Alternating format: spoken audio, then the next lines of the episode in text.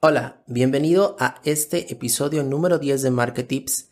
Me da mucho gusto que estés aquí conmigo y el día de hoy vamos a hablar sobre el marketing de la nostalgia, o también conocido como retromarketing. Vamos a abordarlo desde su origen, a mencionar sobre su impacto emocional y te voy a dar dos, tres ejemplos para que puedas inspirarte y tomar algunos tips para tus campañas de marketing.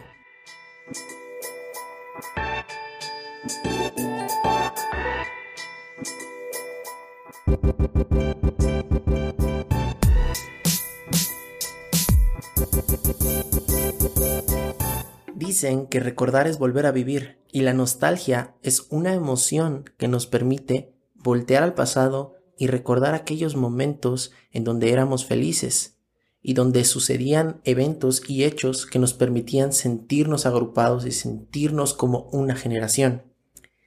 La nostalgia nos ayuda a recordar cómo era nuestro pasado y a correlacionarlo con lo que somos ahora.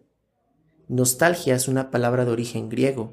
Proviene de nostos y algos, que significan regreso y dolor. Y si te doy este origen, probablemente pienses que no tiene nada de positivo el regreso y el dolor. Sin embargo, está comprobado científicamente que el hecho de remembrar acontecimientos pasados te permite sentirte en un estado de comunidad con otras personas, unidas por esos hechos que sucedieron anteriormente, lo que actualmente conocemos en marketing como generaciones o brechas generacionales. Las marcas han adoptado este sentimiento de nostalgia para poder conectar con las personas, evocando a épocas pasadas donde las cosas eran diferentes.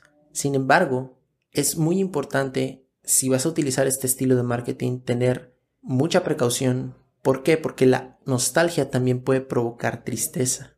Añorar cosas pasadas funciona muy bien para personas de entre 30 y 50 años. Sin embargo, para personas más adultas puede resultar contraproducente, puede evocarles tristeza, porque recuerdan los tiempos anteriores y se sienten cada vez más viejos. También este estilo de marketing ha permitido a muchos productos unir generaciones, generaciones anteriores con generaciones actuales, brindar más información a las nuevas generaciones de cómo era anteriormente el mundo y que muchas veces pasa desapercibida con el paso de los años, pero se vuelve a retomar porque las cosas en sí no cambian del todo. Dicen que las modas vuelven a resurgir y este es el caso perfecto de cómo muchas marcas han implementado eh, remembrar épocas pasadas para conectar con las nuevas audiencias y con las audiencias que vivieron esas épocas.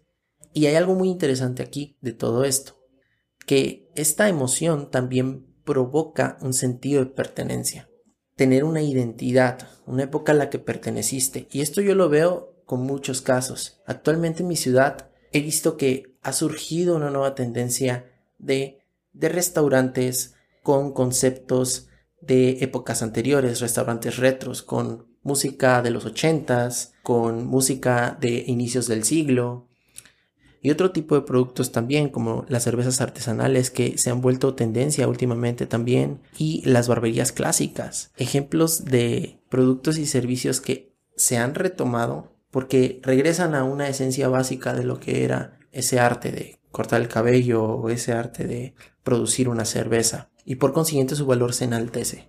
También lo hemos visto con películas y series que últimamente han salido. Por ejemplo, por ejemplo, la última película que sacó Alfonso Cuarón, que es la de Roma, en donde vemos que la trama completa gira en torno al México de los 70 y de hecho muchas personas conectaron de manera muy cercana con esa época porque representaba los acontecimientos que se vivían en los 70 También lo hemos visto con campañas políticas incluso. Lo vimos con Donald Trump, que utilizó como frase principal de su campaña el hecho de volver a Estados Unidos a como era anteriormente y toda su campaña se volvió de ese estilo. Igual lo vimos aquí en México con el presidente actual, que todo su discurso siempre giraba en torno a las épocas anteriores y eso todo tiene un sentido nostálgico. ¿Y a qué viene todo esto? ¿Por qué te, te platico de este marketing de la nostalgia? Te lo platico porque hace unos días lo leí y lo vi también en la revista Tech Review que te la recomiendo muchísimo, que es del Tecnológico de Monterrey. En esa revista mencionan estos aspectos que te estoy comentando y te lo platico también para que puedas hacer un análisis de las cuestiones que funcionan de este estilo de marketing y puedas aplicarlo. hay ciertos patrones que puedes probar y ver si funcionan con tu estilo de marketing y con tus estrategias que actualmente llevas. Yo lo que te sugiero después de este análisis es que intentes jugar con la evolución que ha tenido tu industria, que investigues, que cuentes historias, cómo era anteriormente, eh, lo que hacías,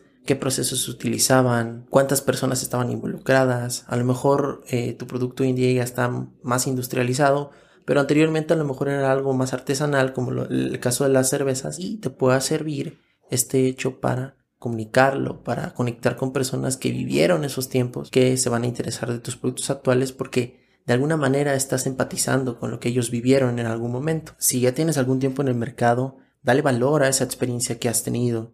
Documenta. Eso lo comenté algunos episodios atrás, que era muy importante ir documentando. Hacer un histórico y contar cómo has pasado de ser una marca nueva a una marca ya con cierto repunte y con un impacto en el mercado local, nacional, internacional. Entonces muestra esa confianza que te has ido ganando de mucha gente, plásmala.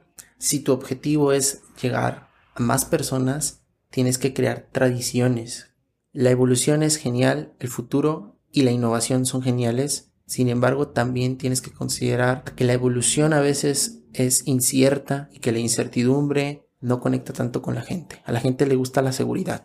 Entonces, este sentido nostálgico evoca las seguridades pasadas y es una buena herramienta que podemos utilizar como marketers para las campañas. Si te está costando a lo mejor comunicar un producto actualmente, pregúntate qué había antes de ese producto, cómo se hacían las cosas anteriormente, cómo se publicitaba anteriormente ese producto, cómo se llegaba a la gente y estoy seguro que vas a obtener ideas de esa investigación que hagas para comunicarlo mejor. Y bueno, esto es todo por hoy.